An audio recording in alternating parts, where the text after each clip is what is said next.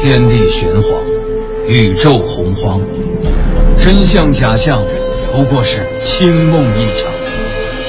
夏天请热，冬天请凉，人生百态，无外乎喜乐、忧伤。调侃却不乱侃，细说但不胡说。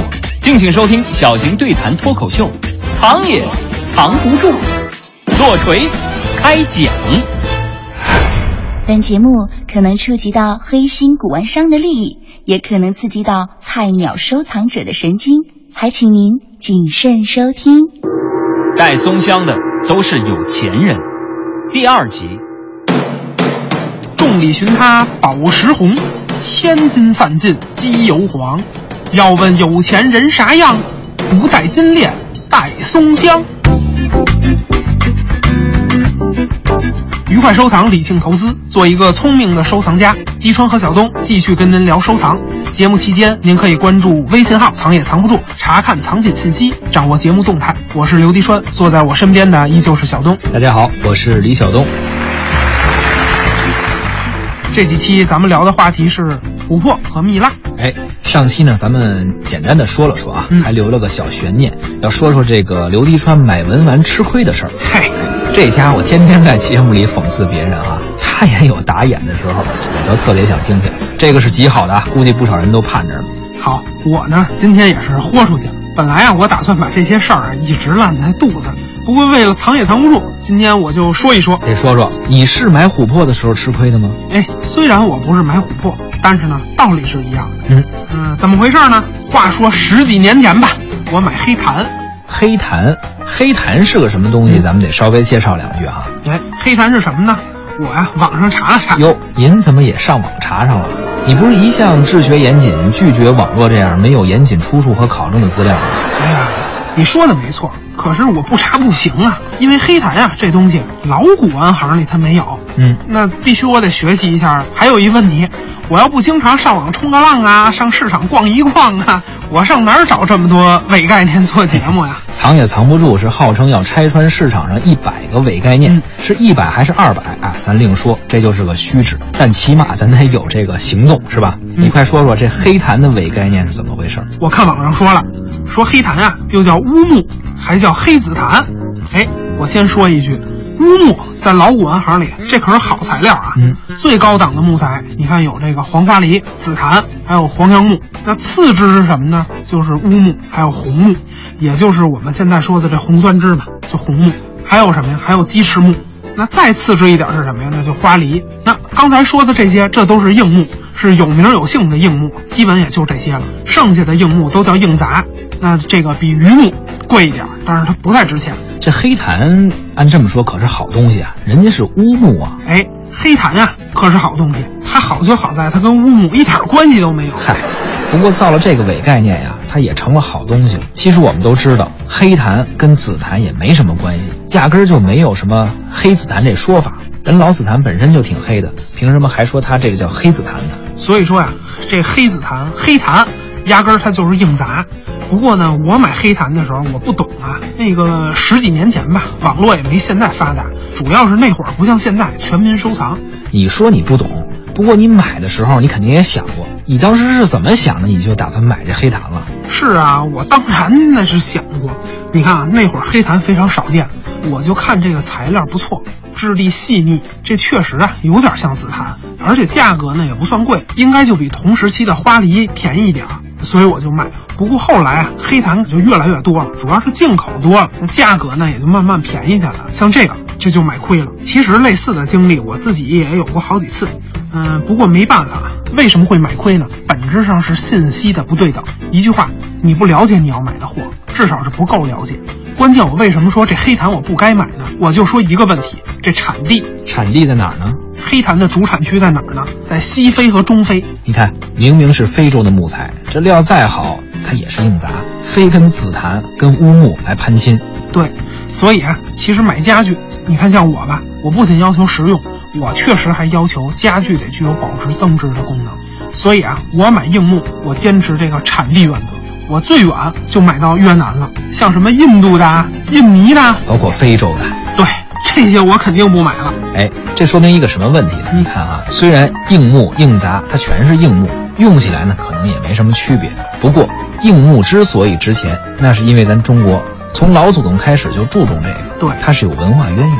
但凡是没有文化渊源，您光好用，出身不行，没有那贵族气质，您卖也卖不上那贵族价儿啊。其实啊，还有一个问题，嗯，我们又是得老生常谈了。哦说这稀缺性，为什么非洲的黑檀它不值钱？再说为什么你说你买硬木，这产地最南就买到越南？嗯，这跟地球的气候带有关系哟。越靠南啊，就越靠近赤道，嗯这雨水就越多，树木生长的也就越快，蹭蹭的它长得越快就越好长，稀缺性当然就不行了。哎，所以啊，咱得往回说说啊，嗯，别光说我这个吃亏上当交学费了，咱得说说松香。琥珀和蜜蜡，唇是枪，舌是剑，拆穿收藏市场一百个伪概念，大话文玩世界三百种没文化。敬请收听小型对谈脱口秀，藏也藏不住之带松香的都是有钱人。在松香业啊，它也有一个类似于非洲这样的产地，嗯，在哪儿呢？也不在咱中国。哦，外国的事儿。对，课文里不是说了吗？波罗的海啊，对，你看上期我们为什么要从远在大陆西岸的波罗的海聊起？我觉得就是这个意思。说是怀旧，但主要是因为波罗的海的琥珀产量占全世界琥珀产量的百分之八十。对，早在距今三千五百万年到五千万年这之间啊，波罗的海那地方那还是陆地，种着好多好多的松树，松树比较多哈、首先提供了大量的材料来源。而且啊，那时候它天儿还挺热的，天儿一热这松树就冒汗呐，所以这松香产量就特别高哎。老说那会儿那会儿的听众朋友们听着啊，估计也不够形象。咱呀具体点说，嗯给您一个标尺，恐龙灭绝咱都知道，对，这事儿少。那是六千五百万年前，白垩纪晚期，反正就是恐龙灭绝以后没多长时间吧，松树就开始出汗产松香了。哎，其实啊，就像这个奇异的琥珀，小时候这课文里说的，波罗的海这地方后来变大海了，然后呢，这松香硬了就变成琥珀了。而且这海里浪挺大的，嗯就把这琥珀给冲出来了。对，课文的作者呀，你看那是十九世纪的科普作家。十九世纪小孩儿在海边就能捡着，那其实呢，再往前，只要是海边打鱼的、晒网的，捡到琥珀那都不算是难事儿。我看见最早的啊，欧洲的琥珀制品是珠串儿，哟，跟现在一样啊！看来欧洲人也真是挺没创意的，做点啥不好，却全都做成手串了。是这最早的琥珀手串儿啊，啊串珠，人叫串珠，项链儿谁戴的呢？是维京海盗啊。哎，可不是索马里海盗。嗯，为什么呀？因为它飘不了那么远，那索马里都在非洲东海岸。虽然飘不到索马里啊，不过英国、荷兰、波兰、德国、俄罗斯，反正就是西北欧这些国家吧，嗯差不多都可能会捡着。不过现在世界上百分之九十的琥珀都出产在俄罗斯，具体是哪儿呢？加里宁格勒。哎，这地方啊，原来叫哥尼斯堡，德国人的。二战以后就归了苏联了，分家的时候又分给了俄罗斯。所以呢，大家要是谁特别喜欢琥珀的啊，日后要是去俄罗斯深度游，您不妨去那地方看看。行，俄罗斯深度游，别说别人，我就非常感兴趣啊。哎，我看咱节目组应该先去的。如果要是有旅游企业愿意合作的话，听众朋友们又能够有这个参与的意愿，咱以后搞一个藏也藏不住旅行团，绝对是一次文化之旅。哎，怎么能是旅游呢？别人去那叫旅游，咱们明明是考察调研呀、是沿着历史的足迹找寻失落的历史。哎，咱直接给电台打个报告，说去考察去吧，算是节目一得样。得得，您快打住吧，别招我犯这错误。您还犯错误，录个节目吃个宵夜都不能报销，说犯错误谁信呢？敦煌旅游这必须得抨击，现在反腐是反腐败行为，以后就该反腐败思想。对，不光要让有权的人不敢弄权，还得让他想都不敢想，不敢惦记着弄权。好，高高兴兴旅游，干干净净收藏，藏也藏不住。对仿品、赝品说不，对雅惠真贪说不。唇是枪，舌是剑，拆穿收藏市场一百个伪概念，大话文玩世界三百种没文化。敬请收听小型收藏对谈脱口秀，《藏也藏不住之带松香的都是有钱人》。咱说了半天波罗的海，远了点儿。嗯啊对于普通藏友来说呀，包括咱俩，还不至于为一串珠子就来趟俄罗斯深度旅游。哎，咱们就不能说点近的吗？说说中国市场上不产自俄罗斯的，产自咱们中国的，咱自己的琥珀。好，那咱接着就聊聊中国人自己的琥珀吧。不过呀，我觉得这得从蜜蜡说起，嗯，因为啊，最早咱们中国制造的琥珀都是琥珀当中不透光或者是半透光的这分支。啊那也就是蜜蜡呗。嗯，你知不知道 Made in China 的蜜蜡史啊？我要都知道，还跟你合作什么呀？哎，我就说你对蜜蜡有没有了解？你直接说不就完了吗？还蜜蜡史，我能研究过那个吗？要说对中国古代的蜜蜡古玩，我呀就是稍微有那么一点儿点儿的了解。哦，一点点儿断代史是吧对？，你讲讲。你非得给弄到这史上来。我其实就是知道辽金时期的蜜蜡特别多，有好多蜜蜡的带板儿，嗯圆的、饼子的，而且做工也都挺好的，反正刻什么都有吧，非常的粗犷，一看就是典型的北方游牧民族、游牧文化的产物。哎，很坦诚的说啊，其实要说中国蜜蜡的历史，特别是通史，我也没什么研究。嗨，那咱俩都没研究，还聊啥不呀？不不， 那不一样，因为我是查了查，至少我查了。嗯，目前全人类啊，也还真没有这方面的研究。哦，那既然咱自己没研究，绝对不能像别的节目里的专家似的为专家胡说八道。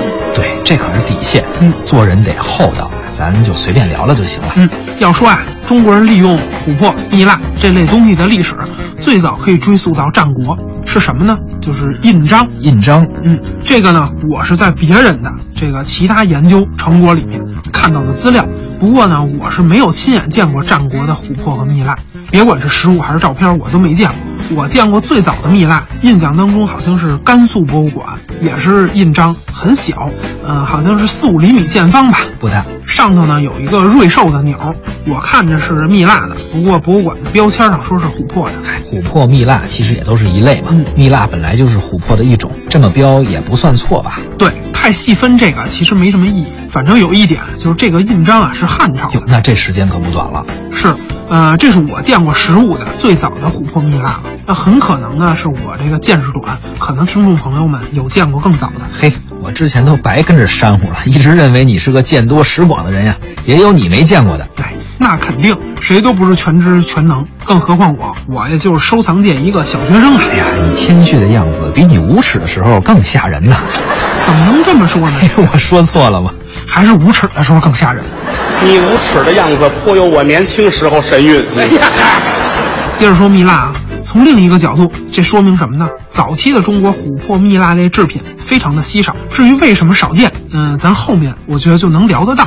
嗯，先说说刚才你提到的辽金的蜜蜡。对，先说说这个。嗯，中国人利用琥珀蜜蜡制作这些工艺品，其实呢有两个高峰，嗯，一个高峰是在辽金，一个呢是在清代。不过啊，这有个前提，咱得把藏区单独放一边儿。哎，这为什么呢？原因有两个。第一呢，西藏的文化有很强的独立性。我们知道啊，元朝中统元年，忽必烈即位，这个尊西藏萨迦派第五代祖师八思巴为国师。到了这个至元元年，又让八思巴实领总制院士。这个职务的功能是什么呢？就是统辖藏区的事务。从这个时候开始，西藏成为了我们中国不可分割的一部分。对，不过呢，这是政治上，文化上呢，西藏啊却是自成一家，藏文化、佛教文化，这我们知道，特别青睐于蜜蜡。对，之前咱们聊这个琉璃的时候啊，也说到过，说蜜蜡是佛教的七宝之一，是所以说蜜蜡从元朝开始一直到今天，西藏长盛不衰的啊，一直都有。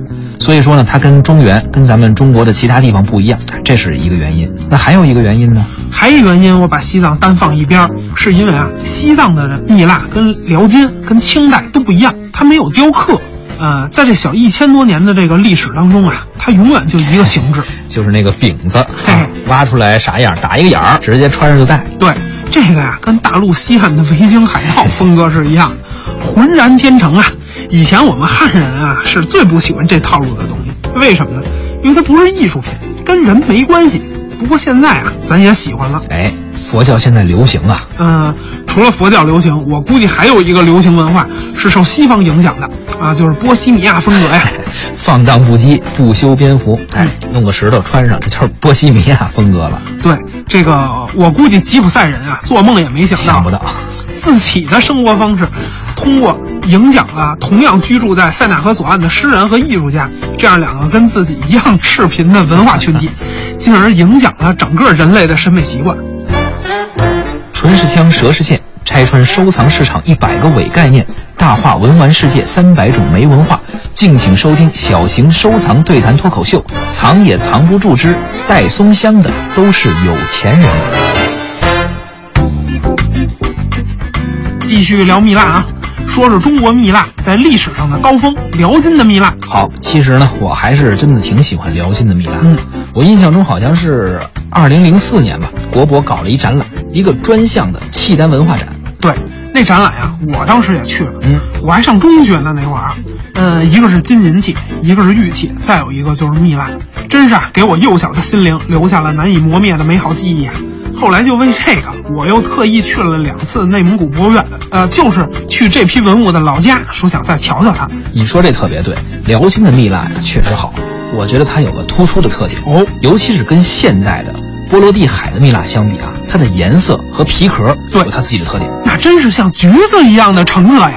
哎，你说话能不这么别扭吗？什么叫像橘子一样的橙色？到底是橘子还是橙色呀？我呀，本来就想说说它这颜色像橘子，可后来又一想，人有专有名词叫橙色，这颜色叫橙色。反正啊，就是那么一种颜色。嗯波罗的海的这个新的蜜蜡，虽然跟辽金的比啊，也都是不透光或者低透光度的吧。对，您得拿强光手电打才能看出这微微的透光。但区别在哪儿呢？波罗的海的新蜜蜡打出来的光那是黄色的，一块黄色的光，当然也挺好看的。不过呢，辽金的老蜜蜡那就不一样了，打出来它发红，而且非常发红。哎，看起来是橙色的，对，打出来的光比橙色还要深。我觉得呀，如果您看了真正的辽金蜜蜡，估计您就再也看不上新蜜蜡了，轻浮。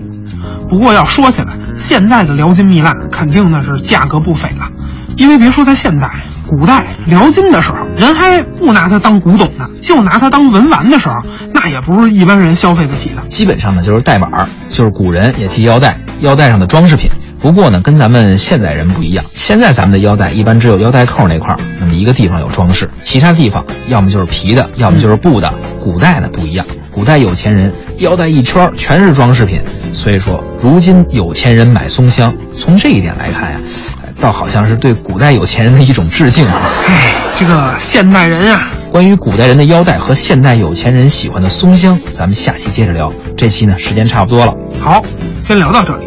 愉快收藏，理性投资，做一个聪明的收藏家。这期节目就是这样，关注微信公众号“藏也藏不住”，查看藏品信息，掌握节目动态。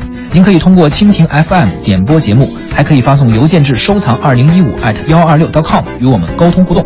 藏也藏不住，下期再会。再会。哎，你刚说以后可以搞个藏也藏不住旅游团，真靠谱了。哎，如果有人愿意合作的话，完全可以搞啊，但是必须得有主题，够实惠，咱都是公益性的。实惠那肯定啊，不以盈利为目的。可是这主题呢，可怎么选啊呀、刚不说了吗？以以琥珀为选题，就可以去趟俄罗斯嘛。咦，这不错啊，要是以天珠为主题呢，还可以去趟西藏。也好也好。以翡翠为主题，去趟云南也不错吧？不是，怎么越来越近了？哎，云南忍了忍了，云南就云南，也算出去玩一趟。干脆啊，咱就以战国红为主题，去趟辽宁，辽宁也哎很，好。别再近了，再近点动车都不用坐了。算了，依我看，咱就以文玩核桃为主题，直接去趟北京房山，一张公交卡就够了。哟，照你这样，咱都别出二环了，直接去趟故宫，那里全是国宝。哎，靠谱。